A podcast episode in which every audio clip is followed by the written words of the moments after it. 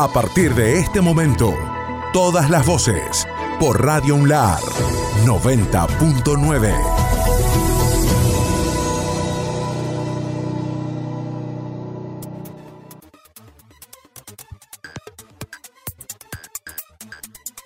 Lunes.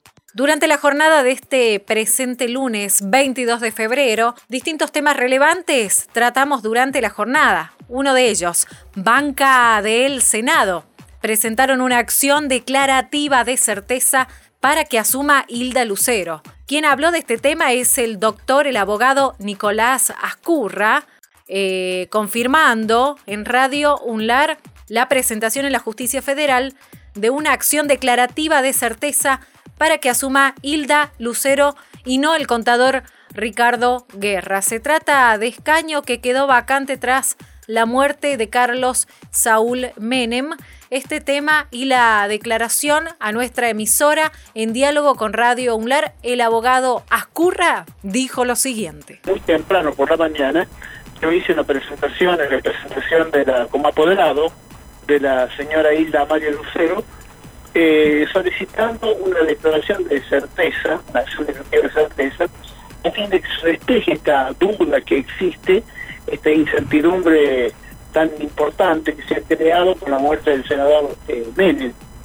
Bueno, será la justicia quien tenga que decir a quién le corresponde. Yo entiendo de la posición que defendemos, sí. que le corresponde a la profesora Isla Lucero por imperio de la ley 27412, que es la ley de pérdida de género. Y hay bastantes precedentes sobre eso, este donde nosotros hemos lo hemos transcrito, lo hemos citado, así que esperamos que prontamente haya una definición de la justicia. Acá lo importante es también ver lo siguiente, muere el titular de la banca, le sigue la, la quien sigue la lista es el representante natural denuncia sí. una mujer y ese cargo debe ser cubierto por otra mujer.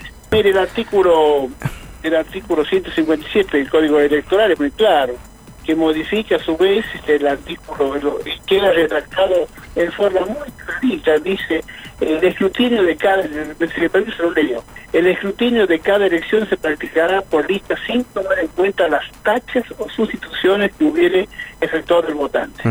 Resultarán electos los dos titulares correspondientes a la lista del partido o alianza electoral que tuviera la mayoría de los votos emitidos. Él o la primera o primera de la lista siguiente en cantidad de votos. El segundo titular de esta última lista será el primer suplente del senador, que por ello resultó elegido, es decir, Florencia López. En caso de muerte, renuncia, separación, inhabilidad o incapacidad permanente de un senador nacional de la lista que hubiera pedido la mayoría de los votos emitidos, sustituirá al senador suplente de igual sexo, de igual sexo. Si no quedan mujeres en la lista, se considerará la banca como vacante y será de aplicación el artículo 62 de la Constitución, es decir, habrá que convocar elecciones para ese caso. Bueno, como usted bien lo dijo, acá no hay tiempo, pero yo le quiero comentar algo antes de terminar la respuesta. Mm. Eh, dentro de esta acción se ha pedido también una medida de innovar. Es decir, se notifica al Senado que se abstenga de tomar juramento a cualquier persona hasta tanto no quede firme la resolución que resuelve ese tema de, forma definitiva.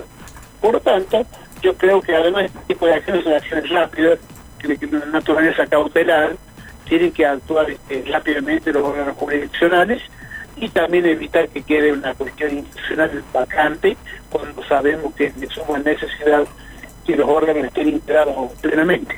Otro tema que tenés que saber y estuvimos ahondando en esta temática y en el marco del Día Mundial del Guía de Turismo, que tiene lugar todos los años cada 21 de febrero. En el marco de esta festividad, buscamos el diálogo desde la 90.9 con el presidente de la Asociación de Guías de Turismo de La Rioja. La sigla es Agitur y él hablamos del licenciado Juan Merodio, quien eh, en ocho años de servicio a la comunidad brindó un balance de esta festividad en todo el mundo y además el trabajo profesional que llevan adelante en la provincia de La Rioja y además cómo la pandemia afectó el año pasado eh, este, este trabajo de los guías de turismo aquí en La Rioja. La palabra del licenciado Merodio para Radio UNLAR. Eh, somos grandes anfitriones en cada lugar que nos desarrollamos. También es un día importante para nosotros, para los guías de turismo de, la provincia de, La Rioja. Eh, un día como hoy, hace ocho años atrás, también un grupo de jóvenes que hacíamos guiadas, algunos profesionales, otros guías idóneos, una vasta trayectoria en, el rubro. Eh, hoy guías que tienen casi 45 años en su guiada, 20 años guiando, cuando uno por ahí iba a la escuela primaria, estas personas ya estaban haciendo patria en el turismo en la provincia de La Rioja. Eh, un día como hoy, hace ocho años atrás, precisamente en el Parque Nacional Talampaya, nos juntamos en una mesa de debate, en sí, de, de diálogo, y y decidimos eh, formar una sesión de guías que represente a todos los guías de la provincia de Rioja. Obviamente Agitur, que es la sigla, que es la sesión de guías de turismo de la provincia de Rioja, hoy está reuniendo más de 60 guías, guías provinciales y guías de sitio. Eh, y hay otros guías que son independientes, pero bueno, siempre luchamos y bregamos por los guías asociados y por los que no están asociados también. El tema de pandemia nos ha afectado muchísimo a nosotros, en la actualidad. En sí hay días que todavía no empezamos a trabajar, o sea que estamos ya cumpliendo casi un año sin trabajo en guía provincial. Eh, los que sí se han activado un poco más, este, el guía de sitio, el guía de museo, dado por el turismo interno, el turismo receptivo, eh, que en estos días atrás, fines de semanas largos y, fechas eh, importantes, mucho el riojano tuvo, tuvo la participación o la, forma de trasladarse dentro de la provincia de Rioja y visitar las bellezas paisajísticas en nuestra provincia. Y así el guía de sitio pudo tener una participación en, la parte laboral. Pero el guía provincial sí afectado porque, bueno, eh, es una, una, regla, una ecuación eh, fácil. El mismo riojano por ahí cuando gira la llave el, auto, si hablamos en forma en casero, se va con su familia y no contrata un guía para que vaya hablando en todo el, camino. Claro. Sí, entonces el, el, que nos contrata en sí al guía provincial son los colectivos, los minibús que vienen de otras provincias y bueno, todavía falta esa reactivación que bueno, lentamente se va dando y bueno, hay varias reservas a partir en Semana Santa hay un poco y a partir de mayo hay varias reservas. Habíamos arrancado la semana, habíamos arrancado el último lunes de febrero, lamentablemente contándoles acerca de un nuevo hecho relacionado con la violencia de género en la provincia de La Rioja. Una mujer que lamentablemente fue rociada con alcohol y prendida a fuego por su pareja. Escuchamos lo que nos informaba el comisario mayor Ramón Ochoa y también el doctor Gabriel Goitea. Bueno, eh, sí, esta mañana muy temprano tomamos conocimiento de una situación a través de un llamado al 911, en donde daban a conocer que una persona de sexo femenino habría sufrido algunas lesiones, que constituye personal de comisaría primera y base operativa San Vicente, que es la que está más cerca del lugar, y efectivamente constatan de que una persona de sexo femenino presentaba algunas lesiones en su cuerpo, aparentemente producto de quemaduras, motivo de ello es que se hay intervención al servicio de emergencia 107, quienes se constituyen en el lugar, asisten en primera instancia a la víctima y posterior la trasladan al nosocomio local para mejor atención. Inmediatamente, bueno, también personal de sumario de esta dependencia se aboca a la investigación del hecho. Se procedió a la demora de una persona de sexo masculino que también se encontraba junto con la femenina en el lugar. Hasta tanto se pueden dilucidar las circunstancias en que se dio este hecho. Y bueno, en principio, conforme a, las primeras investigaciones del lugar, eh, la persona de sexo femenino habría sufrido algunas quemaduras, como te he indicado primero. La paciente se encuentra estable, internada en el servicio de cirugía general, este, ya ha sido valorada por el jefe de servicio del, servicio de quemado, el doctor Velasco, así que él ha decidido la internación en el servicio para control y tratamiento. Quemaduras tipo A y tipo AB. Tiene quemado en el rostro, cuello, tórax y en los dos brazos. Va a quedar en observación porque aparte hay que hacer un trabajo interdisciplinario, hay que hablar con el servicio de oftalmología, como es la zona de la cara, para que vean la, parte de los ojos, igual que el servicio de ORL, para ver todo lo que es nariz, garganta y oído. Y el doctor eh, Velasco, obviamente para control de las heridas, antibiótico terapia por profilaxis más este, analgesia, ¿no? genera mucho dolor.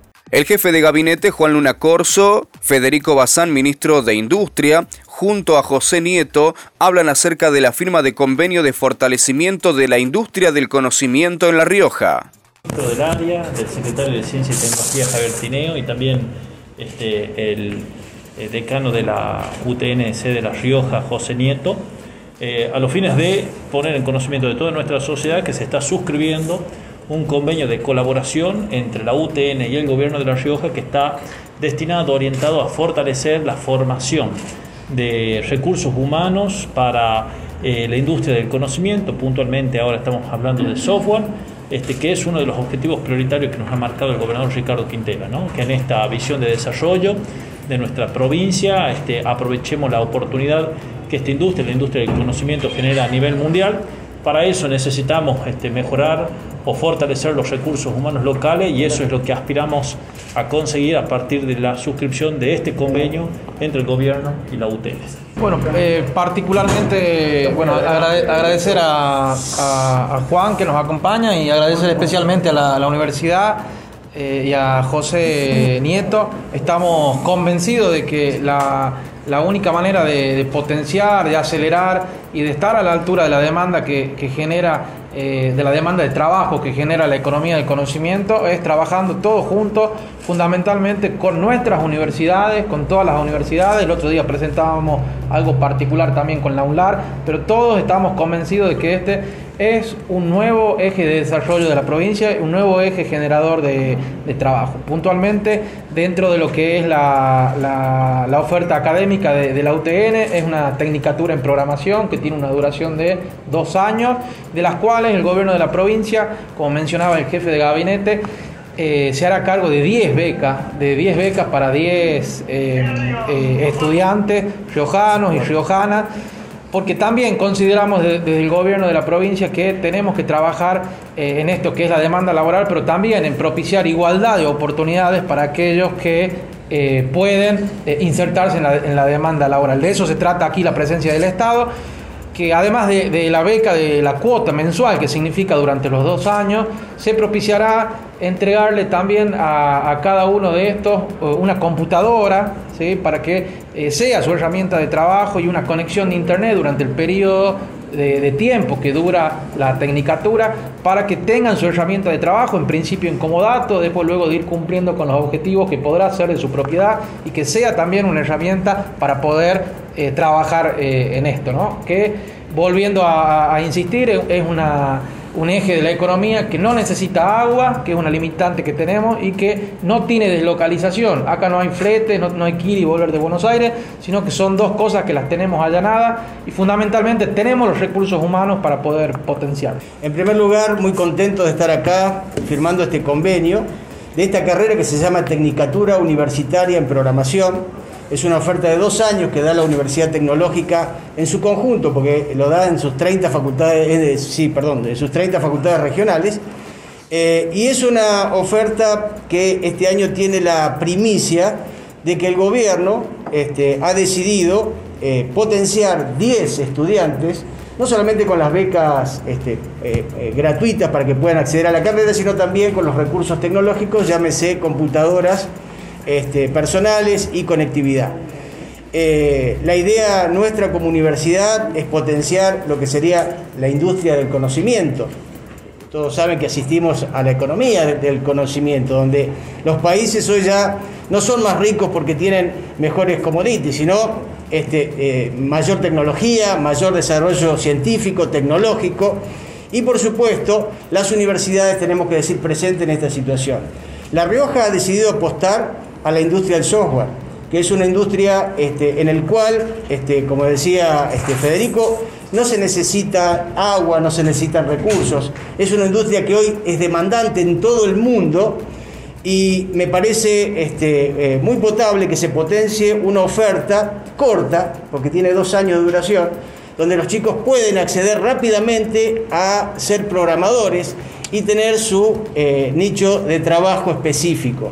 La verdad que como universidad nos enorgullece esto eh, y este, alentamos a que vamos a seguir trabajando con el gobierno de la provincia, con este, las, este, el ministerio, secretarías afines, para que este, a futuro podamos traer otras competencias más, eh, o fortalecer, perdón, eh, perdón, otras competencias más que estas personas desde la industria del software requieran para poder acceder a puestos de trabajo de calidad.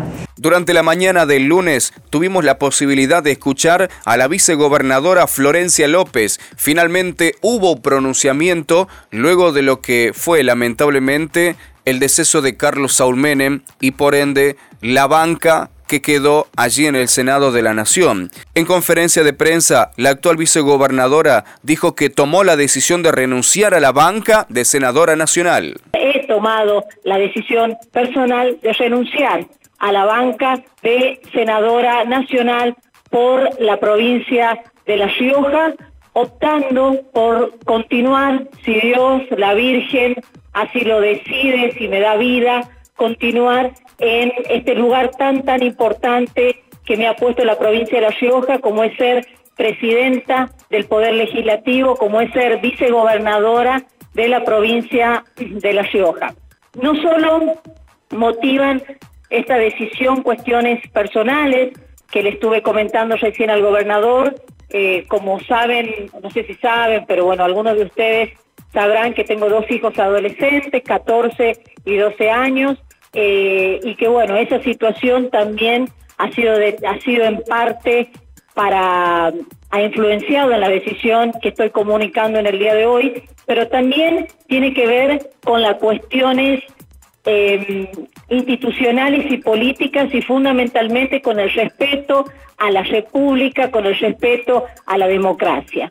Esto digo porque el día 27 de octubre del año 2019 el pueblo de La Rioja se ha expresado en forma contundente para elegir esta fórmula que se ha conformado como el gobernador Ricardo Quintela al frente del Ejecutivo Provincial y quienes habla como vicegobernadora.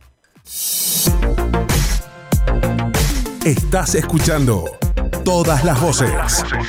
Seguinos en www.radiounlar.ar.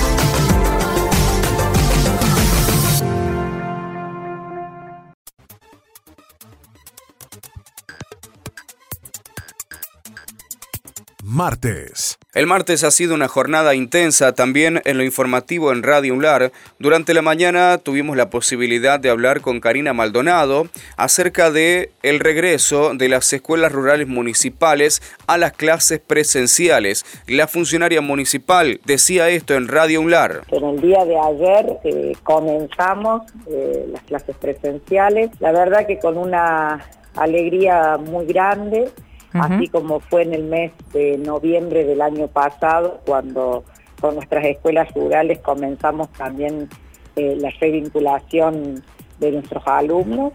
Y digo que es eh, más que importante porque comenzar con la presencialidad eh, y volver a esta revinculación con aquellos chicos que perdieron total contacto con, con la escuela durante el año pasado por diferentes motivos. Eh, y bueno, eh, hacerlo el año pasado, en, unas clases de noviembre y diciembre, y retomar ahora en febrero, la verdad que eh, es una gran esperanza de que continuemos así. Bueno, nosotros hemos regresado con nuestros alumnos de séptimo y primer año, de primer grado, perdón. Eh, tal cual como está establecido por la resolución del Ministerio de Educación el 672 que nos rige absolutamente a todos los establecimientos educativos de la provincia. Bien. Eh, así que bueno, y aparte de ser una escuela rural, la verdad que, que cumplíamos con todas las condiciones para, para regresar. Lo que yo quiero destacar es la, la, predisposición de toda la comunidad educativa, como fue el año pasado, lo mismo este, este año.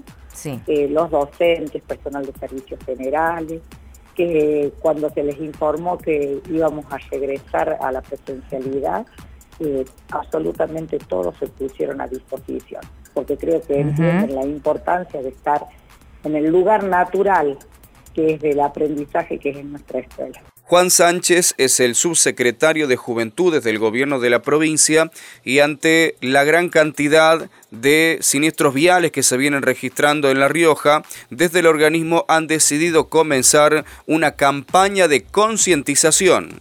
Eh, hemos sufrido hechos de accidentes, ¿no? Claro. Eh, y muchos de ellos son jóvenes y la verdad que nos lamentan. Entonces, como gobierno, desde la Secretaría de Juventudes, estamos llevando adelante lo que es esta campaña de concientización.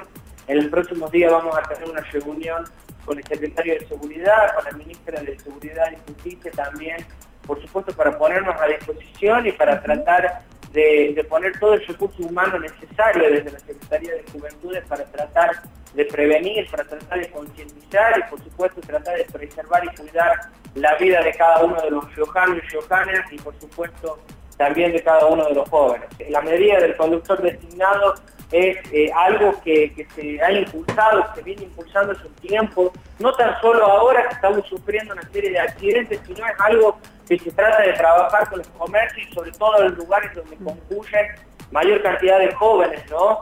Eh, creo que más allá de, una promoción que se pueda llegar a dar, está en la conciencia de cada uno, de poder entender de que si uno toma no debe conducir, ¿me entiendes? De última tenés que tomarte algún tipo de remis, algún tipo de taxi algún medio de movilidad que no implique mm. poder generar algún tipo de peligro, poder generar algún tipo de accidente a algunas familias o a, nuestro mismo grupo de amigos que por ahí eh, nos toca nos toca salir en el auto, ¿no? Ahora, bueno, eh, sabemos que en las próximas horas tanto el personal del COE como gente del gobierno van a dar a conocer nuevas medidas eh, con respecto a, a, esta situación sanitaria que estamos teniendo en la provincia de La Rioja. Entendemos entendemos y comprendemos que es momento de, empezar a, cuidar nuevamente, a preservar y a poner en valor lo que es la vida de cada uno de los riojanos. Oyentes de la zona sur, en la ciudad de La Rioja, han planteado a través de los distintos nexos de comunicación a Radio Enlar sobre la aparición de una cantidad importante de langostas. Nos preguntamos, ¿Hay plaga de langostas en la zona sur de la ciudad de La Rioja? El ingeniero Federico Rogel lo descartó en Radio Unlar. La tranquilidad, digamos, que no son eh, mangas que puedan afectar, digamos, eh, directamente, este, ya sea la actividad humana o la actividad agrícola, digamos. son inofensivas. claro, sí, es normal a la, a la época en que estamos, digamos, este, son, es normal quizás una generación aislada de la manga que ya pasó, que ya tuvo intervención en la provincia, digamos, por ahí han quedado aislados algunos ejemplares, eh, pudieron colocar su, eh, o disponer, digamos, eh, poner sus huevitos, digamos, salió la langosta y bueno, es la que está por ahí dando vueltas, ¿no? Este, bueno, la, Secretaría de Agricultura, ¿no es cierto?, este, trabaja en forma conjunta con Senata, que es el, el ente oficial encargado de, este, digamos, del control de esta plaga, ¿no es cierto? Y la Secretaría de Agricultura presta, digamos, su, eh, hace como un apoyo, este, tanto técnico como logístico y de maquinaria también, para poder este, llevar a cabo el control de esta plaga. Bien. Eh, yo lo que les puedo comentar que mm, la campaña, la actividad agrícola, digamos, la campaña pasada, se estuvo trabajando en forma conjunta con Senata, la provincia, eh, en el cual estuvo a disposición un, avión, ¿no es cierto?, para realizar este, aeroaplicaciones. Se trató este, químicamente alrededor de 600 hectáreas, de las cuales más o menos eh, un poco más de 550 hectáreas aproximadamente en forma aérea este, con el avión de la provincia y el resto de la, de la superficie en forma terrestre, con la cual, ¿no es cierto?, la, Secretaría este, prestaba todo lo que es servicio, digamos, con motomochila, con tractores y, máquinas pulverizadoras para poder este, eh, atacar el frente que en realidad ahí sí ya estaban conformados como mangas, digamos que es, su, es una de las formas de, de, manifestarse esta plaga, ¿sí? en forma de manga. ¿sí? El, hábito de, vida normal es en forma de, de, manga. Por ahí cuando vemos alguna langosta, entre comillas, por ahí saltando, quizá por ese mismo hábito podría llegar a ser una tucura, ¿no? que taxonómicamente este, son diferentes, pero, ¿no es cierto?, uno lo ve como el mismo insecto. Sí, yo no sé si todavía eh, la, podemos llamar manga, digamos, puede ser que hay, eh, se, están manifestando en una, cierta cantidad de individuos, ¿no es cierto?, como para este, no todavía llamarle manga. De todas maneras, lo que, claro, lo que se podría hacer es eliminar, digamos, todo los lugares donde pueden ella alimentarse, tenemos en cuenta que es un insecto que es polífago, tiene mucho, este, eh, digamos, eh, muchas fuentes de alimentación, ¿no es cierto? Este, por lo menos eh, este sería uno, y sí hay este, algunos insecticidas que uno los puede utilizar para pulverizarla, siempre y cuando esté eso controlado, ¿no es cierto?, por un técnico, estas pulverizaciones, eh, por ahí uno va a la casa de agroquímicos, puede comprar algún producto, pero siempre es eh, aconsejable y recomendable que esté eh, avalado por un, por un técnico, ¿no es cierto? Que un ingeniero agrónomo, por ejemplo, este, que esté avalado eso, ¿no es cierto? Esta aplicación y este, bueno, se están haciendo y bueno, justamente da la casualidad que los insecticidas que por ahí se está usando para para lo que es el mosquito, el ramito de dengue, eh, pueden ser eh, usados este, también para el control de esta plaga, ¿no? Estás escuchando todas las voces.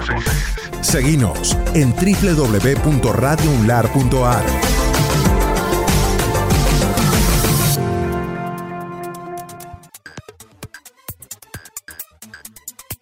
Martes. Bueno, gente, transitamos el día martes ya 23 de febrero. La información, por supuesto, también en apto para todo público.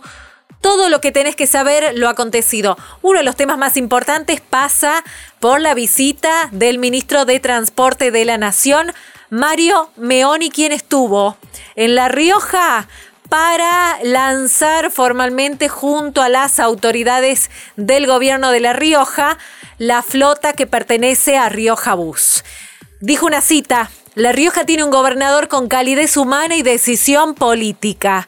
Esto fue en el marco de la visita, en un acto que tuvo lugar en el parque de la ciudad aquí en la capital, recordando que eh, Rioja Bus este miércoles 24 del corriente eh, eh, entra en funcionamiento de manera formal aquí en la ciudad capital en un acto en el que encabezó a la nómina de autoridades provinciales el gobernador Ricardo Quintela y la secretaria de Transporte Alcira Brizuela. La palabra del ministro de Transporte de la Nación, Mario Meoni, para Radio UNLAR.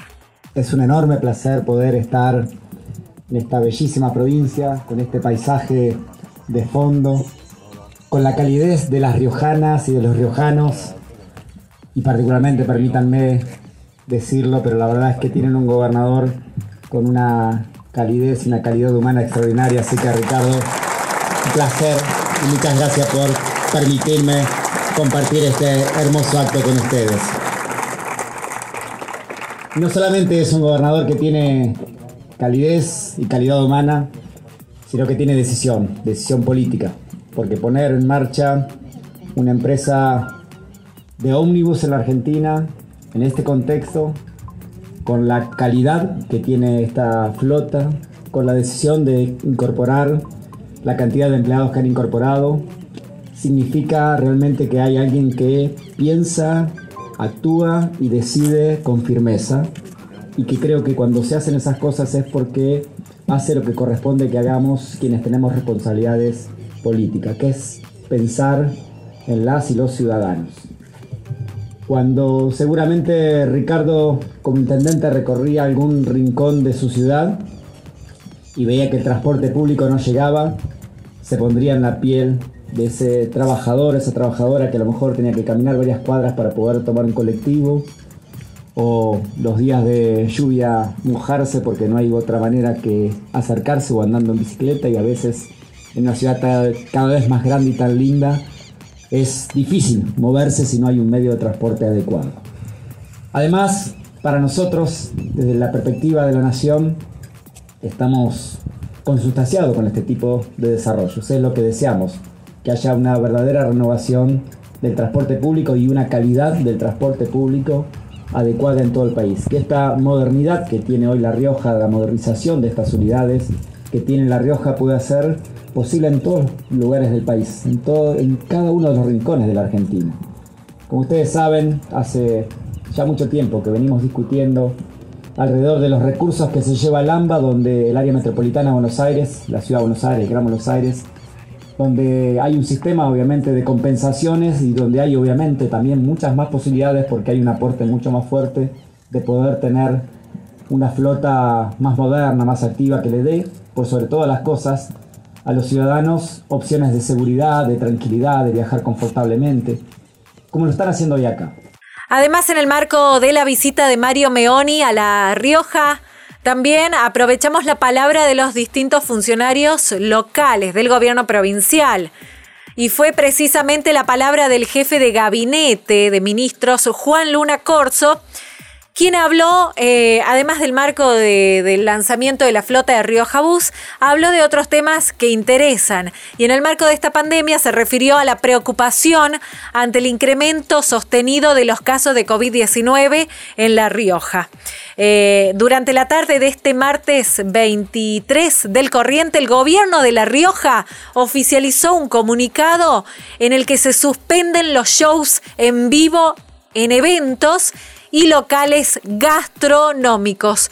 De este y otros temas habló Juan Luna Corso para la 90.9 y en apto para todo público. Se están analizando, se está analizando y está claro que ante la situación que tenemos de contagios de COVID, el incremento de contagios de COVID, que a esta altura este, claramente ya no se puede obviar el tema, este, alguna decisión hay que tomar que nos permita, este, con mucha cautela, con mucha precaución, este, que el COVID no se nos escape de la, de la raya, porque ya hemos visto que cuando el COVID se escapa, después es muy difícil de, detenerlo, es muy difícil volver a, para atrás, así que en esto tenemos que, que sí, que tomar alguna medida que nos permita con mucha cautela mantener a raya.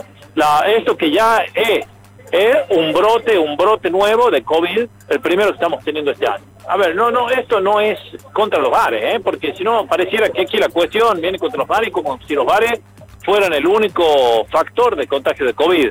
Este, pero sí en los bares se producen una, una serie de circunstancias que son proclives, que favorecen el contagio del COVID. Seis personas, seis amigos que se juntan a festejar un cumpleaños, por ejemplo, y se juntan en un bar, toman una cerveza, para lo cual sí o sí se tienen que sacar el barbijo, están una, dos, tres horas compartiendo el momento. Cualquiera de ellos que traiga COVID hace que los seis después vuelvan a sus respectivos domicilios con COVID. Así que esto lo que quiero decir no es contra la actividad, nosotros no estamos en contra de ninguna actividad económica, pero sí tenemos que reconocer que en este contexto que estamos viviendo, en la que ya se nota la carencia de disponibilidad de cama en los tanto en los dos hospitales, en el Vera Barrio y en el Virgen de Fátima, alguna medida tenemos que tomar que nos permita a nosotros, con mucha cautela, seguir manteniendo raya el COVID. Otro tema tratado del orden local en apto para todo público durante este, este martes 23 de febrero y de a poco nos aproximamos al, al cierre ya formal de este mes de febrero y adentrándonos también en el mes de marzo ciclo lectivo 2021 y todos los pormenores para este, este año tan particular y en pandemia que recordemos continúa y no está de más reforzar las medidas sanitarias de bioseguridad, uso obligatorio del tapabocas, la higiene permanente de manos y el respeto por el distanciamiento social que son fundamentales. Bueno, atención, otro tema que preocupa y de una manera interesante tiene que ver con la seguridad aquí en la ciudad capital. Bueno, comienzan a funcionar las, alarmas vecinales. Es un plan integral de seguridad ciudadana que presenta el gobierno de la provincia de La Rioja y que puso en marcha durante la jornada de este martes, lanzando 500 alarmas vecinales para reforzar el plan de seguridad. La actividad estuvo encabezada por el gobernador Ricardo Quintela, pero quien habló de este tema en exclusiva con Radio UNLAR es el director del Centro Integral de Seguridad Ciudadana, el 911. Hablamos del señor Carlos Díaz. Díaz, ahí está, lo corrijo, cuenta todos los detalles, los pormenores de estas alarmas vecinales aquí en La Rioja. Sí, bueno, la verdad que como usted dice, era un, día muy esperado por nosotros como acción y por supuesto agradecido por la visita de la autoridad del señor gobernador y dar a conocer este plan que ya se lleva a cabo, que ya se está ejecutando con todos los vecinos de la ciudad. En una primera instancia, con las primeras 50 alarmas, en un primer proyecto a corto plazo de unas 500, pero con eh, un propósito de llegar a las 1000 alarmas. En cuanto a la parte funcional y operativa del servicio 911, el vecino va a activar la alarma y a nosotros desde nuestra área nos va a marcar la zona donde fue digitada esa alarma y automáticamente se activa el sistema de monitoreo de la zona. Bien, eh, actualmente tenemos una plantilla de operadores tanto en el área, porque a ver, cabe destacar que el 911 comprende un área de llamadas de emergencia y un área de llamada de monitoreo. En ambos tienen turnos rotativos, 4 a 6 operadores con turno de 6 horas por día. Estás escuchando todas las voces. Seguinos en www.radiounlar.ar.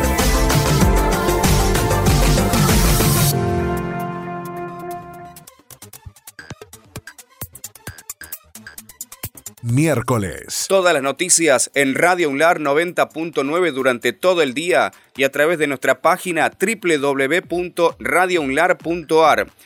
Este miércoles fue un día importantísimo para los riojanos. Se puso en marcha y comenzó a recorrer las calles de la ciudad la empresa Rioja Bus, un novedoso sistema de transporte urbano de pasajeros que viene a reparar una necesidad que teníamos como usuarios en nuestra ciudad tuvimos la posibilidad de charlar con Miguel Flores, que es el presidente de la empresa Rioja Bus, y esto decía Radio Unlar. Sí, la verdad que estamos agotados, porque bueno, haya sido un trajín de todo el día, hasta última hora, y bueno, y este, esta mañana a las 4 ya estábamos acá, eh, tratando de, cumplir con el compromiso de que los coches salgan a, a trabajar como corresponde, eh, y bueno, ya están todos los coches en la calle, 55 coches ahí en la calle trabajando. Perfecto. Ahora estamos llevándolo bien, sin ninguna novedad. Esperemos que este, surja toda la jornada tranquila. Y a última hora, bueno, eh, conversando con la secretaria Alcira Brizuela, con el secretario de la Gobernación, este, hemos visto la necesidad de que era conveniente que los primeros días este, la gente conozca los recorridos, vea la calidad de coches que tiene, eh, eh, los ensambles, digamos, o los traspasos de, coche a otro, por de acuerdo a la distancia donde vaya. Y, teníamos también algún problemita con el tema de la, de la expendio de cargas de tarjetas. Así que bueno, eh, con todo ese cúmulo de situaciones, este, el gobernador ha decidido que hasta el día domingo va a ser gratis. O sea que todas las personas pueden subir ahora tranquilamente, hacer los transbordos, ir conociendo cómo son los recorridos, viendo cómo son los colectivos, y, le hemos incorporado una persona del COE para que también eh, nos ajustemos a los protocolos de cuidado por este tema de la pandemia.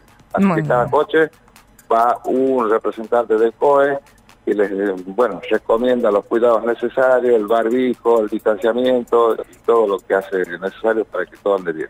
Son, las troncales son todas las mm, las líneas que van por avenida, digamos, un poco más rápido, dada, dada la dimensión de los colectivos y aparte la, la característica geográfica, este, la estructura que tienen las calles de nuestra ciudad, eso nos hace a que este, bueno, vamos a tener un servicio rápido por avenida y digamos, lo hemos distribuido en troncales. Y después están las líneas complementarias que sí entran a algunos barrios, pero que tratamos de que sea lo más recto posible para que, este, bueno, agilicemos el trámite, ¿no?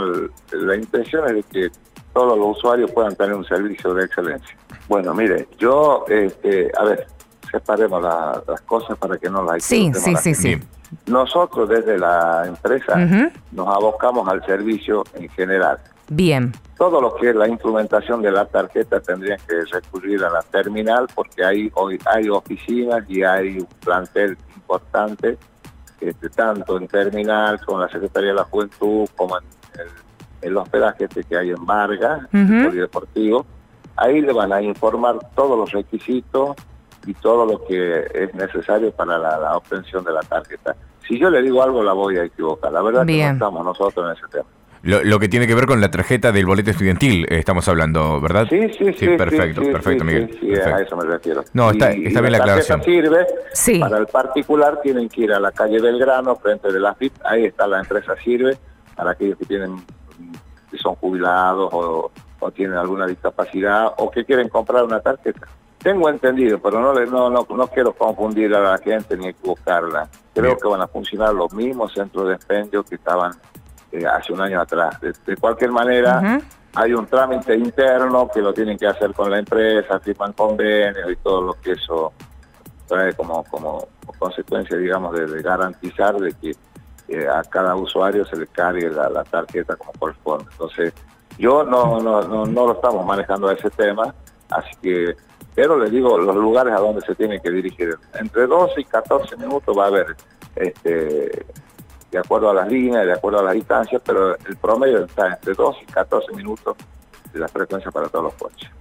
Hemos tenido la posibilidad de charlar con Rogelio Garay, que es empresario de espectáculos, y él dijo que no fue una decisión consensuada, pero que van a acatar lo dispuesto por las autoridades. Justamente, bueno, es una medida que se toma pensando en que, bueno, nuestro rubro es el que genera aglomeración de gente, bueno, pero eh, lamentablemente a nosotros nos afecta di- directamente y bueno, como toda medida restrictiva que te corte la libertad de trabajo siempre que te cae un poco molesto, ¿viste? Pero bueno, eh, de nuestra parte venimos apoyando hace nueve meses que estuvimos cerrados y ahora nuevamente nosotros eh, en el ojo de la tormenta, lamentablemente, ¿viste? Y bueno, eh, no nos queda otra que acatar las medidas, porque son medidas que ya, ya se tomaron sin, sin previo consulta, ¿no? Si directamente se toman medidas sin... y por ahí lo que mm, nosotros no tenemos ningún problema, nuestro sector, de acatar las órdenes y, y a- y apoyar estas medidas, simplemente creo que pedimos en una contraprestación de parte del Estado, o sea, el esfuerzo del Estado sí, che, no, nos pide el esfuerzo a la parte privada, pero el Estado no nos, no nos dice, che, bueno, te vamos a, a cubrir el gasto de empleados de esos 15 días, el gasto de, de los servicios por esos 15 días que tenés que cerrar, ¿me entendés? Es- Ese son, es la cosa, lo, lo, lo que te se siente impotencia ante esta situación, no que, que tengas que cerrar y reprogramar la, la- la fecha. Obviamente que uno es nuestra fuente de trabajo y, y la defiende porque con eso mantiene más de 40 empleados, 40, 40 eh, fuentes de trabajo, más allá de lo que genera un, un espectáculo, ¿no? Porque no tan solo trabaja la gente que va a, a atención, sino que tenés la gente que hace mantenimiento durante toda la semana, todo el mes, la gente que eh, cuida los autos, la gente de seguridad, la gente de mantenimiento, el, el hotel donde para el artista, la confitería donde come el artista, la estación de servicio donde carga combustible el, vehículo que anda el artista. Es mucho el movimiento económico que genera un espectáculo, ¿me entendés? O sea, y bueno, eso es lo que por ahí preocupa, ¿viste? Eh, no, no, no es que esté en contra de las medidas que se tomen para, para eh, conservar la salud, para, para, eh, mantener y cuidar la salud de todos, porque es, un- es una, pandemia a nivel mundial y que bueno, tenemos que hacernos cargo y ser responsables también todos.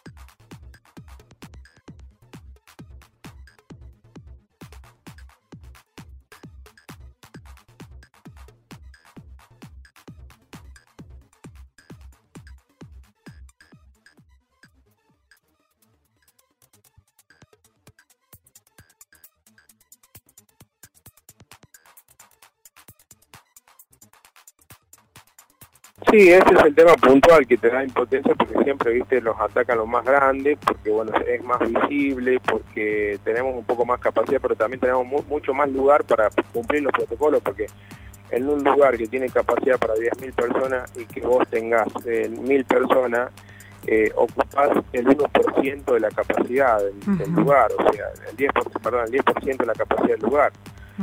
Por ende, tenés mucho distanciamiento, mucho espacio para circular y aparte, por ejemplo, nosotros tenemos una capacidad de baño para 5.000 personas, que en 1.000 personas estamos sobrados y se puede hacer la higiene entre, entre persona y persona que usa un baño y, y mantenemos el...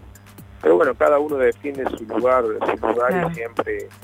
eh, yo siempre cuando dieron la posibilidad de abrir, eh, siempre cuidé para que pudiéramos seguir trabajando, pero bueno, fue más allá de las situaciones que pasamos, que fueron ca- casos fortuitos, ¿no? Por justificar lo que pasó, esa vuelta que quedamos expuestos por una foto malintencionada que publicaron en un momento de, eh, climático, una lluvia que se largó muy tremenda y justamente se resguardó la gente adentro, pero bueno, en ese momento no, no es que estaba desafiándose el show, sino que estaba la gente resguardándose hasta que la policía y la municipalidad to- tomó carta en el asunto y, y hizo que se distanciara para que se continuara con el show y terminara el show. Pero bueno, eh, el caso puntual de ahora, bueno, esperemos que vamos a ser pacientes, vamos a esperar nuevamente que se cumplan estos días. La reunión fue para informarlos de las medidas que ya habían tomado. Ah, ya se habían tomado las medidas, ok. No es que consensuaron con ustedes. No, no, exactamente, directamente la, era para comunicarnos eh, eh, directamente de, de las medidas tomadas. En el ámbito deportivo, el secretario de Deportes de la provincia, Jorge Córdoba, confirmó a Radio Unlar que se suspende la presencia de público en los distintos eventos deportivos, no así de las actividades. la suerte que tenemos los riojanos en algún momento de poder volver a las prácticas deportivas ha sido masiva, es decir, todas las actividades deportivas han sido autorizadas, todas. Algunas, la mayoría volvieron, salvo una o dos que no, porque bueno, se rigen inclusive por eh, sus reglamentaciones nacionales, como es el caso del rugby, que recién autoriza, ayer hicimos la conferencia de prensa, donde el rugby a través de la Unión Argentina de Rugby autoriza la práctica deportiva en un rugby distinto, diferente, con muchas modificaciones, eh, evitando la mayor cantidad de contacto posible y muy estricto con su protocolo, obviamente sin público, así que el resto de las disciplinas estaban todas autorizadas. Justamente vos lo marcabas, se ha venido produciendo una suerte de relaje, inclusive se fue permitiendo la presencia de público, pero desgraciadamente el incumplimiento y la masividad que se fueron dando de, de gente, de público en los espectáculos deportivos, eh, no tan solo los espectáculos deportivos.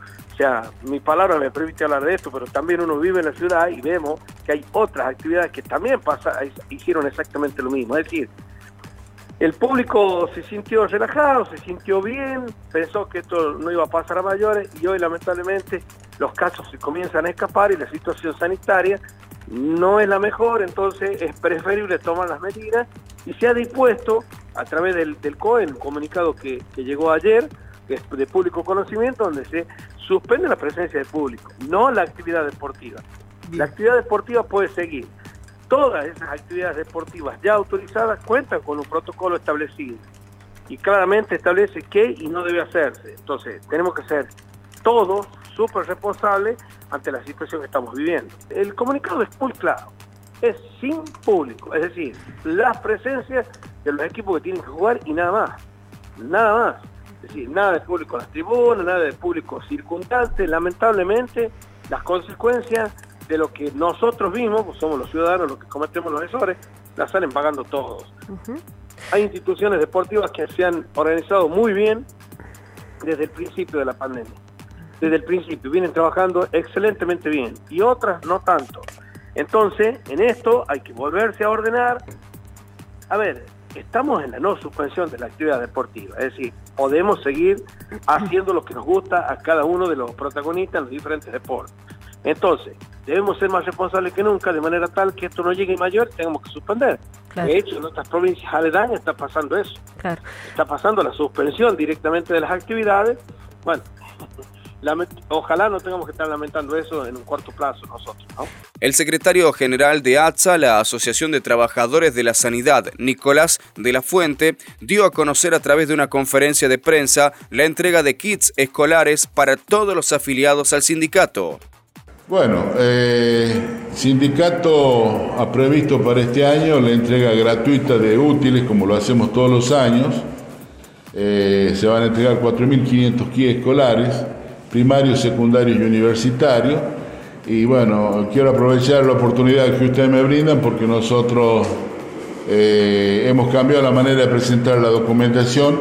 La documentación se va a presentar de manera digital a través de un, correo electrónico que el gremio habilitó y también de, teléfonos celulares para que directamente los trabajadores vía WhatsApp o vía mail envían la copia de la documentación que se les requiere para acreditar el tema de, de, los hijos, este, de que van a la escuela y bueno, posteriormente a partir del lunes venidero de 8 a 12 y de 17 a, a 20 vamos a entregar los útiles acá en Capital y va a haber una comisión de compañeros de la comisión directiva que van a salir a entregar los útiles en el interior.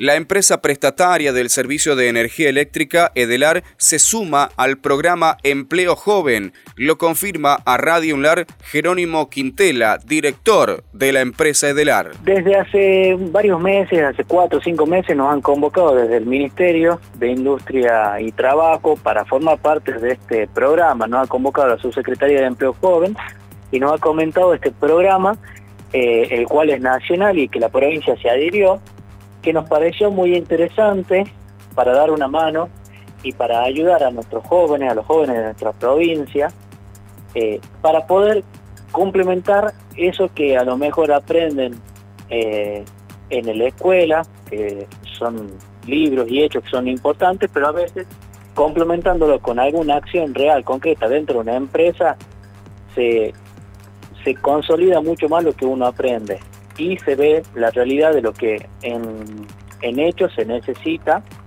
para poder formar parte de toda la materia laboral que, en el cual formamos toda la, toda la sociedad. Es la primera vez que la empresa toma este tipo de acciones eh, con, este, con este ministerio, eh, pero no es la única que ha tomado la empresa a lo largo de, de estos años que hemos, que hemos llevado adelante la dirección de esta empresa. Eh, se han tomado acciones en conjunto con el gobierno de distintas índoles, se ha puesto la empresa con un poquito de objetivo más social, sin dejar de lado, por supuesto, el principal objetivo, que es llegar un, un servicio de calidad, que nos encontramos con un sistema que no era el óptimo en, en, en, el principio de nuestra gestión y hemos diseñado un plan de acción, eh, por lo menos para estar un poquito mejor para este verano. En cuanto a los temas prioritarios de este presente miércoles 24 de febrero en el orden local, atención. Tema que tenés que saber antes de terminar la jornada eh, tiene que ver con eh, la DGIP. Atención porque el director general de ingresos provinciales, el contador Luis Aguilar, informó sobre la prórroga del vencimiento para los contribuyentes de los ingresos brutos del régimen local. Los detalles, los pormenores, los tenés aquí en esta nota para la 90.9. Bueno, queríamos comunicar desde DGIP que se prorrogó la terminación de quit eh, número 4 y 5 que vencían el día de la fecha eh, para mañana para contribuyentes locales debido a que bueno esta mañana presentamos algunos inconvenientes técnicos en la página es por ello que hubo inconvenientes para que puedan los contribuyentes eh, cumplir en tiempo y forma, así que mañana 4 eh, y 5 que vencía, hoy pasa para, para mañana 25. Y lamentablemente también en este contexto de pandemia y en particular aquí en la provincia de La Rioja y en la capital, hablamos de los casos de dengue. Durante la presente jornada, bueno, se confirman 29 casos acumulados y otros 71 casos que se encuentran actualmente en estudio. ¿Quién lo informó? El director justamente de epidemiología de la provincia, el doctor Eduardo Bazán, hablando de los números, de los estudios que se están llevando adelante pero además, y lo más valioso para que lo vayas teniendo en cuenta, las recomendaciones y el cuidado que tenés que saber en esta época del año. A continuación, la nota con el doctor Eduardo Bazán. Los 29 casos de dengue son 29 casos acumulados, ¿no? No quiere decir que esos 29 mm. sean enfermos en estos momentos, más de la mitad ya está recuperado Sí, lo que tenemos que, observar y analizar de la situación es que eh, hemos detectado a través de la vigilancia epidemiológica la circulación nuevamente de este virus, que justamente nos sirve esta información para, elevar el nivel, de, alerta y para informar a la comunidad la importancia de la prevención. Muchas veces, si no, no detectamos las cosas, a veces no, no, no, no, nos esforzamos en, acciones en nuestro domicilio y, pasan estas cosas, ¿no? Por eso la importancia de la información, de estar atento a la situación, de cómo se va comportando. Sí, hay un número importante de casos que están en estudio, aproximadamente 40, 40 casos. Estoy dando un número, digamos, aproximado, ¿no? Sí. Eh, creo que hay un reporte exacto que pasaron a todos los medios, pero en, digamos, en síntesis, es la zona norte la que está afectada, son tres barrios principales y después tenemos casos aislados en otros barrios, pero el brote, digamos, el foco es bien concreto, bien circunscrito, es el barrio de Parque Norte, Parque de Vargas Norte, mm. eh, el barrio de Vargas y eh, el barrio Facundo Quiroga. Ah. Entonces, bien circunscrito la región, son todos barrios colindantes. Sí. Por eso la importancia de que, de, bueno, continuar con todas las medidas preventivas en la zona, con todo lo que es el trabajo ambiental. Los casos que, han ido apareciendo a partir de los primeros son justamente de los mismos lugares. Eh, y en el grupo de, los casos en estudio también hay, la mayoría son del mismo lugar. O sea que acá lo importante es estar atento a los sectores nuevos que pueden ir apareciendo y también tener paciencia en cuanto al impacto que, tienen las acciones, que generalmente tardan entre dos a tres semanas, donde vamos a poder empezar a ver que estos barrios empiezan a descender el número de casos o a desaparecer los casos nuevos. Entonces, esto ya data de tres semanas aproximadamente, teniendo en cuenta las acciones que se hicieron. a pesar de las acciones vamos a seguir viendo casos nuevos, porque son casos que están incubando la enfermedad mm. y esta enfermedad tiene aproximadamente una incubación máxima de 14 días, con lo cual es probable que veamos casos nuevos en los próximos días y después de a poco se va a ir limitando, se va a ir controlando la situación. Estás escuchando todas las voces. Seguinos en www.radiounlar.ar.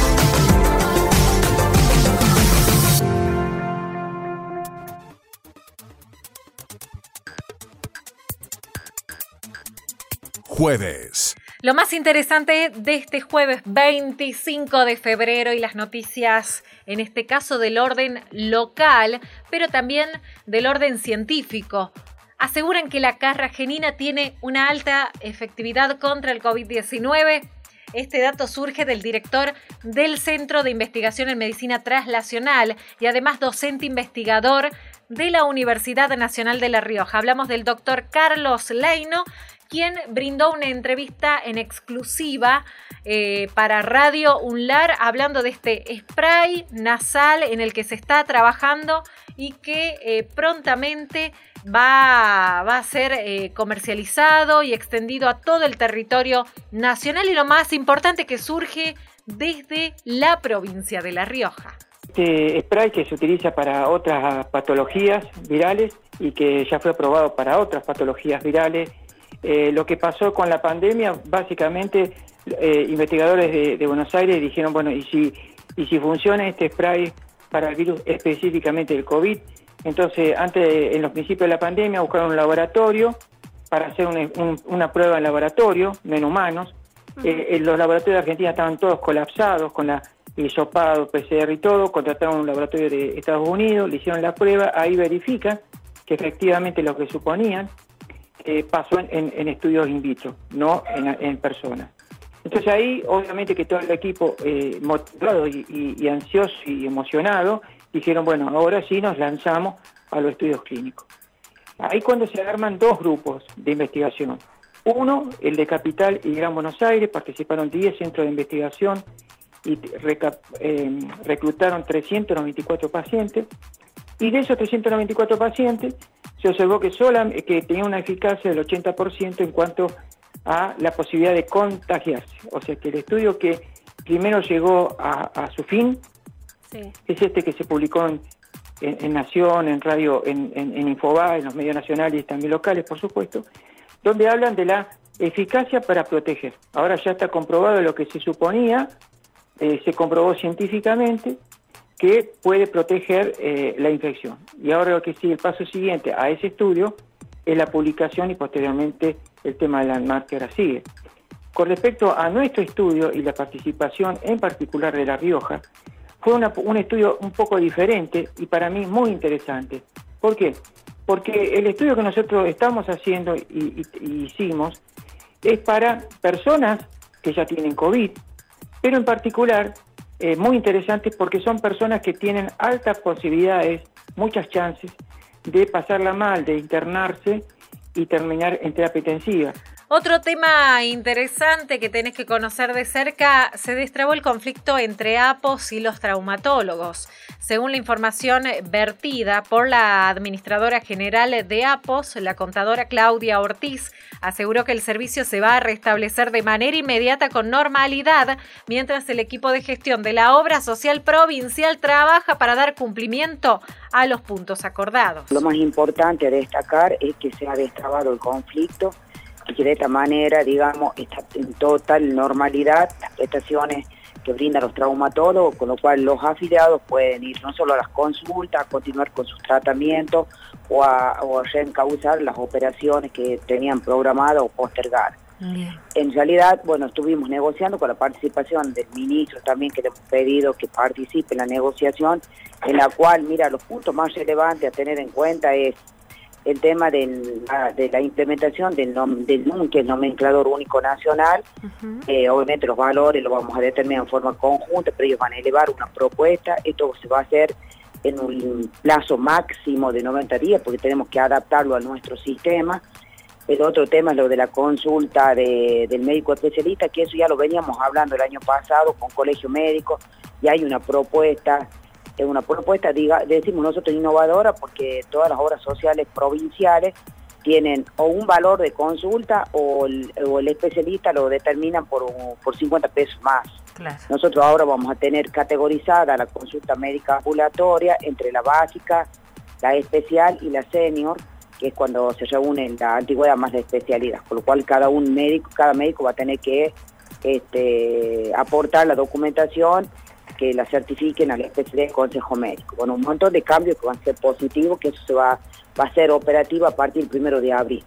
Por el otro lado, otra de las cuestiones acordadas con el tema de los traumatólogos es que ellos dentro del módulo para ir a operar van a determinar y van a fijar el honorario, por lo cual se va a entrar, eh, se va a dejar de tener esa atención que había con las clínicas, pero no se va a ir a un convenio directo bajo ningún punto de vista. La posición de la obra social fue fuerte en ese sentido eh, e inflexible. Y por último, eh, lo, creo que esto les puede llegar a interesar muchísimo a los afiliados que no cobran más el plus, se han comprometido por acta. Recuerden que nosotros habíamos bloqueado a un traumatólogo que para volver a reingresar ese traumatólogo tuvo que firmar el acta del no cobro de plus. Nosotros estamos luchando permanentemente. Atención, más información que tenés que conocer eh, de cerca y también eh, que surge de apto para todo público durante la jornada del jueves 25 de febrero. Beba Soria tras la asunción de guerra es un hombre absolutamente dedicado al trabajo, lo dijo la diputada nacional en diálogo exclusivo con 90.9 en el marco también del acto homenaje al expresidente Carlos Saúl Menem, donde además juró el contador Ricardo Guerra. A esto se refirió la legisladora nacional en diálogo con Radio UNLAR. Estuvimos acompañando a nuestra vicegobernadora, los tres legisladores nacionales del Frente de Todos, como el compañero Sergio Casa, el compañero Danilo Flores y quien le habla. Eh, pudimos acompañarlo a a Ricardo Guerra, nuestro nuevo senador, y, compartir y hacerle saber eh, este, esta predisposición nuestra de, acompañarlo y de acompañarnos para, para trabajar por y para nuestra provincia. Y, lo conozco al contador hace muchísimos años, sé que va a ser así, es un hombre absolutamente dedicado al trabajo, así que no tengo duda que rápidamente le va a tomar la mano a la Cámara y, seguramente podremos hacer mucho por La Rioja. Otro tema para detallar es que el Consejo Deliberante abre sus sesiones ordinarias el próximo lunes primero de marzo. Está previsto que la intendenta Inés Brisuelidoria deje su mensaje inicial a la hora 9.30 y seguidamente comience la primera sesión ordinaria del año. Otro de los temas también tratados en la tarde de apto para todo público. Tenemos labor parlamentaria a las 9.30. Ahí vamos a acordar con todos los concejales cómo van a ser los pasos para el día lunes. La idea es que a las nueve y media de la mañana el intendente esté dando su mensaje para que no se superponga con el mensaje del gobernador que va a ser en horas de la tarde-noche. Y comenzamos ya nuestras sesiones ordinarias, ¿no es cierto? Lo cual vamos a tener un trabajo muy intenso en nuestra ciudad. Bueno, nosotros tenemos que mejorar nuestra calidad de debate, nuestra calidad de representación.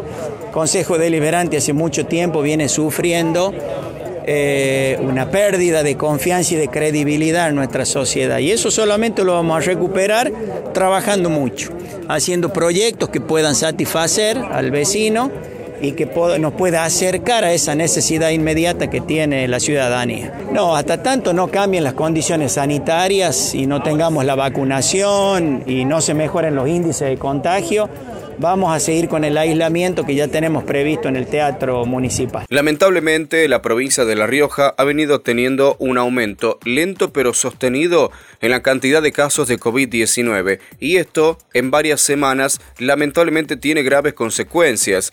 Eh, durante la mañana en Radio Unlar, nuestros compañeros tuvieron la posibilidad de dialogar con Marcelo Irungaray, coordinador de control y asistencia del Comité Operativo de Emergencia, y el funcionario confirmó que hoy están en 245 domicilios en La Rioja.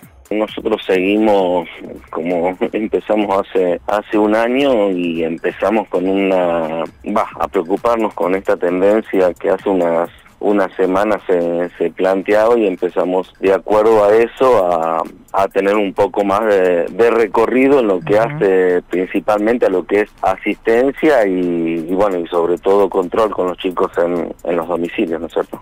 Estimo que estaremos llegando a los 300 eh, trabajadores, 200 trabajadores, va entre 200 y 300 eh, chalecos y, cuadrillas y, equipos. En principio son todos los, los hogares eh, positivos, o sea, tiene que, que haber alguna extrema necesidad para que no sea que en realidad sería innecesario hacerlo debido a, por ejemplo, eh, hogares que, que por más que sean hogares de eh, el la persona positiva esta se haya sido trasladada al hotel o, a Fátima o a algún otro nosocomio y que eh, el contacto dentro de la, de la familia no haya existido. Por consiguiente quede un, como un domicilio estrecho, digamos, de contacto nada más, y a los contactos no les estamos eh, poniendo custodia, estamos eh, apelando a su propia conciencia para colaborarnos con, con el tema este, o sea, hoy estamos en 245 domicilios, o sea, eh, es complicado poder hacer una planificación a futuro si tenemos que custodiar todos los domicilios estamos teniendo un, un incremento últimamente eh, por zona oeste, o sea, nosotros siempre hemos visto que el, virus se comportaba un poco como esa vigorita de los videojuegos de, antaño que, que, se movía por la pantalla y, bueno, y va, va llevando en este momento una tendencia hacia, hacia zona oeste, o sea, obviamente eh, impacta en, en toda capital, pero vemos que, que la mayoría eh, y va hacia, hacia zona oeste. En cuanto a los domicilios, lo que sí hemos estado prestando atención que ha, disminuido un poco las edades y eso sí es preocupante eh, porque mm. estamos o se está indicando de que algo se ha estado haciendo mal entre los jóvenes sobre todo porque son los que han, han empezado a hacer foco de atención. El secretario general de la Gobernación, Armando Molina, formó parte de la primera jornada de trabajo de promoción del empleo local. En, el las primeras jornadas del año 2021 y previo al inicio de las sesiones deliberativas del próximo, de, legislativas, perdón, el próximo lunes, se lleva a cabo en estos momentos en el Centro Comercial e Industrial, gracias a la institución por habilitarnos las instalaciones, la primera jornada de trabajo, promoción del empleo en la provincia de La Rioja, que tiene dos objetivos fundamentales, fortalecer las instituciones y generar los espacios de diálogo con los 18 departamentos de la provincia de La Rioja, territorio federal único. No podemos nosotros, en el marco del pan, techo y trabajo que genera nuestro gobernador Ricardo Quintela, ver impávido la situación de los precarizados en todas las provincias. Es por ello que en el proceso de visita a todos los departamentos ya llevamos superando las mil personas que se han incorporado a planta en esa situación de precarizados, que no es responsabilidad de este gobierno, es una historia o una histórica responsabilidad de la, provincia de La Rioja. El gobierno de Quintela muchas veces dijo, vinimos a transformar la política de La Rioja y así lo estamos haciendo. Entonces no podemos, impávidos, saber de la situación de los precarizados en la provincia de La Rioja. Es un coto que puso el objetivo Ricardo Quintela como gobernador, acompañado por diputados, diputadas, intendentas e intendentes, todo su gabinete, de que para el año 2023, cuando vamos culminando nuestra primera gestión, exista la menor cantidad posible de precarizados y todos sean considerados trabajadores y como dice nuestra constitución, a igual trabajo, igual remuneración.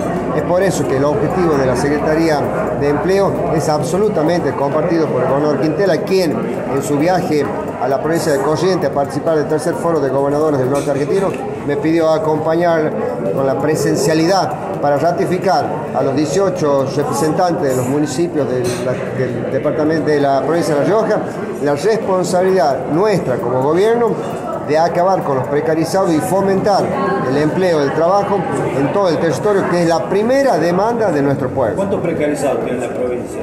La provincia de La Rioja tiene 74.000 empleados de planta y más de 20.000 precarizados. Supera 20.000 precarizados. Usted hablaba de más de 1.000 que ya se están pasando al empleo formal. Son 10.000 los municipales precarizados y 10.000, 12.000 los precarizados provinciales. Hay 1.200 que ya han pasado y está todos los días hay incorporación por las situaciones muy particulares, fundamentalmente en salud, en seguridad y ahora en educación. Necesitamos este, establecer y normar la prestación del servicio y que se acaben esas pagos de beca, pagos por ayuda, pagos precarizados. Hay igual trabajo, igual remuneración. El PRIL es nuestra, una de nuestras primeras banderas del PAN, techo y trabajo. El PRIL, Plan Riojano de Inclusión Laboral, ya está en marcha. Ya tenemos mil vacantes en oferta a la actividad privada, 480 ya han sido incorporadas y para este año mil nuevos puestos de trabajo con la actividad privada. No es una no es, un, no es un mero detalle estar hoy en el Centro Comercial e Industrial, es la institución que, que, contiene la visión de nuestro, de nuestro gobernador, que es que solos no podemos, acompañados y fundamentalmente con la actividad privada, sí podemos brindarle a nuestra gente una oportunidad de trabajo. Miren, hablando con el intendente Salomón, es, anecdótico, pero viene, viene al caso. Él está cansado, hablando de impávido, está cansado de ver cómo entran grandes camiones a su departamento vacío y salen con leña. Y el único beneficio es el tributo a la guía de ambiente y algún alquiler a algún campo que pagan estas empresas, que son de otras provincias que vienen a sacar nuestra leña. Entonces, el primer proyecto que él acercó a empleo es que él quiere que habilitemos una norma para que ningún camión más entre al departamento y que se vaya lleno.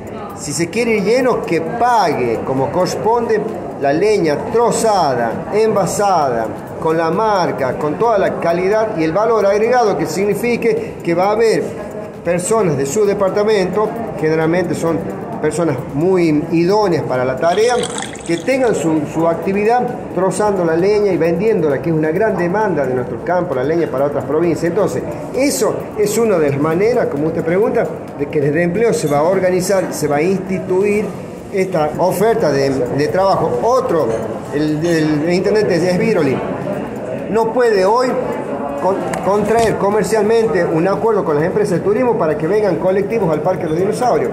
Porque no puede el municipio de Sangasta facturarle a las empresas. Miren ustedes lo que nos está pasando. Entonces, también instruyó a la Secretaría de Empleo para que normaticemos esta situación, para que podamos dar trabajo a sanagasteños o a la gente de llanos vendiendo leña o ofreciendo nuestra, nuestra riqueza. Saben ustedes el invalorable belleza de, paisaje que tenemos nosotros. Veo a Luis Lobo acá, un enamorado de la fotografía. Le decimos también a Luis Lobo que no te solo Villa Castelli es lindo. En toda la provincia de La Rioja hay belleza natural. Bueno, tenemos que preparar a nuestras jóvenes y jóvenes orientados en turismo para que hasta podamos vivir de esta situación. Yo le decía, recién dándole la bienvenida a las chicas y chicos de las direcciones de empleo de toda la provincia, que el ser humano tiene límites y los límites son sus sueños. Nosotros tuvimos esta, esta propuesta política en el año 2007, eh, cuando era el Plan Riojano de Inclusión, y ahora es Plan Riojano de Inclusión Laboral. Es una, una ayornado aquel mismo proyecto, aquel mismo programa, y está puesto en práctica ahora desde el Ministerio de Industria, precisamente de la Secretaría de Empleo. Ya es un hecho, ya es una realidad. Ya en, varios, en varias localidades de nuestra provincia hay chicas y chicos PRIL en la actividad privada. Estás escuchando todas las voces. Seguinos en www.radiounlar.ar.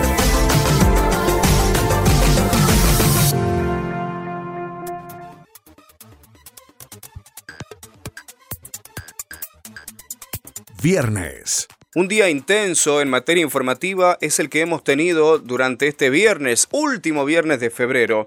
Eh, nuestros compañeros durante la mañana de la radio tuvieron la posibilidad de hablar con el intendente del departamento Rosario Vera Peñalosa, Cristian Pérez. El jefe comunal confirmó que allí, en esa zona de la provincia, ya hay circulación comunitaria del COVID-19. Bueno, eh, nosotros eh, en este tiempo, en estos últimos días del mes de febrero, estamos atravesando prácticamente una, segunda ola de contagios, en donde después de haber llegado a 270 casos a fines del mes de diciembre del año 2020, tenemos ya 33 nuevos casos eh, activos en este momento en, en el departamento. Lo digo Chepes porque si bien de esos 270 casos todos eran de Chepes, hoy tenemos 31 de Chepes y 2 de una localidad del interior, que es la más grande, de Sirio Tello, que bueno, en, este, en esta segunda ola sí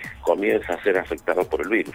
Puedo decirles también que de estas 33 personas que están hoy activas de esta segunda ola, eh, no es que son 33 grupos eh, o 33 familias distintas, sino que hay varios casos que están concentrados en la misma familia. Puedo decir que son también algo de 16, 17 familias las que han sido tocadas. Y que bueno, eh, con la experiencia vivida del año pasado, eh, se trabaja este, de manera coordinada con el COEM local, eh, donde está presente el municipio, por supuesto, salud pública y seguridad, nuestra policía, con la presencia también de muchos actores de la, de la sociedad civil. Y que bueno, que ayuda, ayuda a generar conciencia, ayuda a hacer un control de todas aquellas personas que son este, positivos o contactos de de positivo y se va avanzando este, día a día en ir evaluando la situación, si hay que retroceder en algo, con las medidas que se han flexibilizado, si este, hay que aislar a nuevos grupos de personas, a quienes se les hacen testeos, este, todo esto. Yo entiendo que tenemos una circulación comunitaria, mm. porque este, más allá de que la gran mayoría se conoce de los casos activos que tenemos hoy, cuáles han sido sus nexos, eh, hay algunos otros casos en donde hemos logrado identificar, por, por ejemplo, el nexo, pero eh, son personas que han ingresado desde otra provincia, que han estado de, de vacaciones aquí en nuestro departamento y eh, han contagiado a, los que hemos identificado. Pero eh, a las claras, estas personas que han ingresado no solamente han estado con estas personas que son positivas, sino también que han compartido con otras otras personas. Entonces, estimamos que hay otras personas que están contagiadas o que no han tenido síntomas o que los han ocultado. Y también hay este, muy pocos casos de personas que eh, no sabemos, no conocemos cuál ha sido su nexo eh, de contagio. La Fundación Sí continúa con las tareas solidarias en la ciudad de La Rioja. De hecho, en esta oportunidad tuvimos la posibilidad de charlar con Ana, que es referente de esta fundación, y nos explica en qué consiste esta colecta de útiles, leche y también azúcar. Nosotros, como todos los años, nos dedicamos a hacer durante el periodo febrero-marzo la colecta de útiles escolares para los chicos con los que nosotros trabajamos, con los que colabora la fundación. Y ahora le sumamos lo, que es leche y azúcar también. Tenemos cuatro centros de recepción, por lo cual pueden llegar ahí, llevar la donación, lo que consideren necesario, lo que puedan. Sé que son momentos difíciles para todos, pero bueno, entre todos nos ayudamos, nos damos una mano. Eh, los cuatro centros de recepción son las Tres Marías Carnes, en Avenida Castro Barros, Incorpor Gym, que es por la Avenida Lem, Centro de Rehabilitación Torres por Avenida Rivadavia, si no me equivoco, y Super Rioja por la Avenida Angelelli. De todas formas, en nuestro Facebook, Fundación Sila Rioja, pueden ingresar, encuentran toda la información referida a lo que es la colecta en sí lo que es la donación. Todos los años la hacemos, eh, nosotros tenemos durante el año diferentes colectas, ¿no? en agosto también hacemos una colecta de juguetes para el Día del Niño, en Navidad también solemos hacer colecta de juguetes y ahora como es justo el tema del comienzo de clases, también hacemos lo que es la colecta de útiles. Todo lo que se recaude va a ir para los merenderos y comedores con los que, eh, con los que colabora la fundación. Son cuatro o cinco comedores. en la casa comedor de Casa del Camino, eh, merendero más sonrisas, eh, ese no me acuerdo en qué barrio está, pero después está el que está en el Virgen de los Cerros en el barrio Virgen de los Cerros, Merendero Sonrisa de Esperanza, Comedor Escuelita Julio César Páez, y el otro ya no me estaría acordando, pero son cuatro o cinco este, merenderos con los que nosotros colaboramos activamente en todo tipo de donaciones. Con donaciones estamos activos todo el año, eh, recibimos ropa, calzado, juguetes.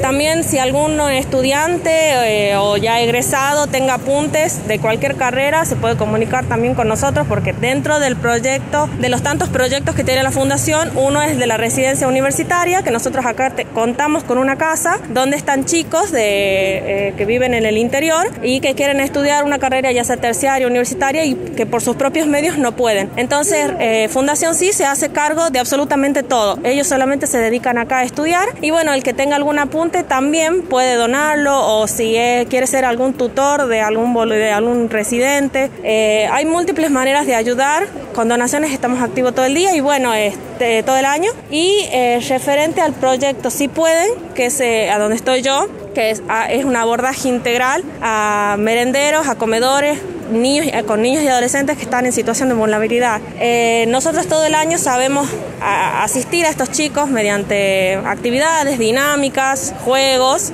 íbamos todos los sábados a un merendero, pero bueno, este, el año pasado nos frenó la pandemia, ni siquiera pudimos empezar y este año esperemos que se solucione todo un poco más, más, más rápido, así nosotros podamos de nuevo abocarnos a estas actividades y no poner en riesgo la salud de los chicos ni nuestra salud. A través de las redes sociales, en Fundación, eh, Fundación Sila Rioja, nos encuentran en Facebook, en Instagram también, arroba Fundación Sila Rioja, todo junto, y en Twitter nos encuentran como Sila Rioja. Nosotros no contamos con lugar físico, la única sede que está es en Buenos Aires, es la única que, que es física, pero de ahí en más las demás sedes nos manejamos así, con donaciones a través de los voluntarios, somos una red, un equipo, todos nos abocamos a una tarea en específico, así que bueno, esa es nuestra manera de trabajar. Durante la tarde de este viernes, familiares de David Díaz realizaron una marcha en el centro de la ciudad en reclamo de justicia. Recuerden ustedes, es el joven que fue encontrado sin vida el 26 de febrero en el barrio Francisco I. En una primera instancia, las pruebas apuntaban a que se trataba de un suicidio, pero luego la madre y los hermanos de David aclararon que tenía heridas y golpes en el cuerpo. Nosotros, en Apto para Todo Público, hablamos con Mirta Herrera, madre de Nicolás David Díaz, y esto nos decía. Hoy hace un año que murió mi hijo, que mataron a mi hijo, mejor dicho, y no hay nadie detenido, la causa no avanza, y es la desesperación de saber que mi hijo se mató lo mataron, perdón, y ellos nos quieran hacer creer que se mató. Ustedes ven la remera que yo tengo, las marcas que tiene mi hijo, y si él se ahorcó, ¿cómo se va a hacer esas marcas? No, nunca detuvieron a nadie, a nadie se detuvo nunca, porque mi hijo no tuvo un juez para que mire su cuerpo, un fiscal para que mire su cuerpo, directamente fue visto por el asesor del gobierno, Enrique Díaz Brizuela, y la oficial Centeno de Investigación. Ellos fueron jueces y fiscales en la causa de mi hijo. La causa no avanza, directamente no avanza. Está ahí igual que hace un año atrás. Esta es la desesperación de nosotros de saber que a mi hijo lo mataron y que nadie esté pagando por ese crimen. El lunes será un día intenso en materia política, pero también periodística, y todos los acontecimientos van a contar con la cobertura de Radio UNLAR. Uno de ellos es el que se va a producir a partir de las 9 de la mañana en el Teatro de la Ciudad, cuando la intendenta Inés Brizuela Idoria inaugure el periodo deliberativo. Hemos tenido la posibilidad de charlar durante apto para todo público con la concejala Viviana Díaz, y también con la concejala Yolanda Corso y esto nos decían. Tenemos unas amplias expectativas, de hecho coincidimos con los vecinos de la ciudad capital de pasar un año difícil, difícil con la pandemia, pero un año de crecimiento, ¿no? Crecimiento humano, crecimiento institucional, a pesar de las adversidades, de, todas las, de todos los condicionamientos, pero tenemos eh, mucha esperanza en seguir construyendo esta gestión que ha sido avalada por el voto de la ciudad capital y estamos en eso. Inés les tiene que estar en consonancia con esas medidas que apuntan fundamentalmente a la defensa del ciudadano, de la calidad de vida y de los empleados municipales. ¿no? Bueno, las expectativas la verdad son, eh, son amplias, eh, son buenas, positivas. Eh, para este 2021 lo que esperamos es tener un consejo deliberante mucho mejor que el, año pasado, ¿sí? donde los temas centrales pasen por el vecino, por el ciudadano, ¿sí? por la gestión de cada uno de, cada uno de los concejales y del cuerpo de concejales, eh, temas que son importantes, que son trascendentales ¿sí? para la ciudadanía capital y para cada uno de los, de los vecinos. Eh, espero un Consejo Deliberante que esté a la altura de las circunstancias, teniendo en cuenta lo que acabo de decir, eh, que se pueda eh, deliberar en el ámbito que nos compete, en armonía y, con una, terminando el 2021 obviamente mucho mejor que que el año pasado.